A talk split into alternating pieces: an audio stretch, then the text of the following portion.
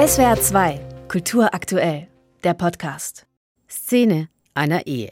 Auf der Bühne in Trier stehen Caroline Freund als Marina Litwinenko und Thomas Jansen als Alexander Litwinenko. Sie wirkt ratlos und verzweifelt, er wütend und kämpferisch. Was die beiden umtreibt, sind die politischen Zustände in ihrer russischen Heimat unter Präsident Putin.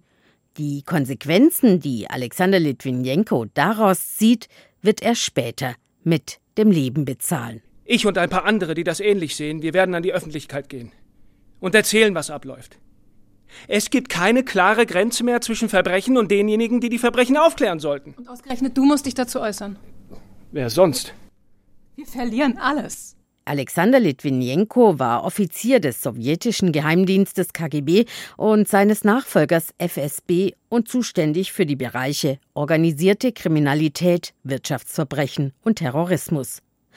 Als Überläufer arbeitete er in England für den Auslandsgeheimdienst MI6, schrieb Bücher und wurde international als Putin-Kritiker bekannt. Der Kreml-Chef soll selbst angeordnet haben, dass Litwinenko getötet wird. In einem Londoner Hotel wurde ihm 2006 ein mit radioaktivem Polonium 210 vergifteter Tee gereicht. All das schildert das Stück extrem teures Gift. Als der Trierer Intendant Manfred Langner es im vergangenen Herbst zum ersten Mal las, war er sofort begeistert.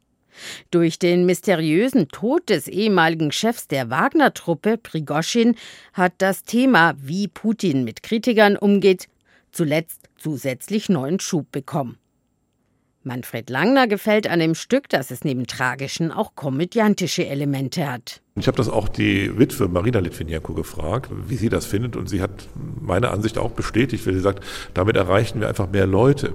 Wir erreichen Menschen damit, die jetzt nicht einfach nur ein trockenes Sachthema behandeln wollen, sondern die Komik und die Unterhaltung ist ein wesentlicher Bestandteil des Stückes.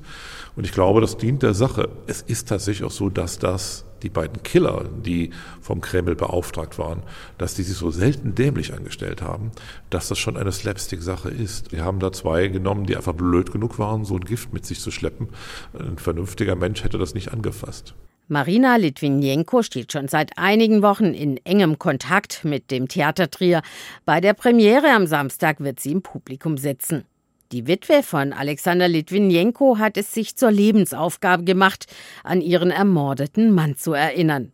Für alle, die an der Inszenierung beteiligt sind, ist das eine große Ehre, setzt sie aber auch ein bisschen unter Druck, wie Regisseur Langner schmunzelnd erzählt.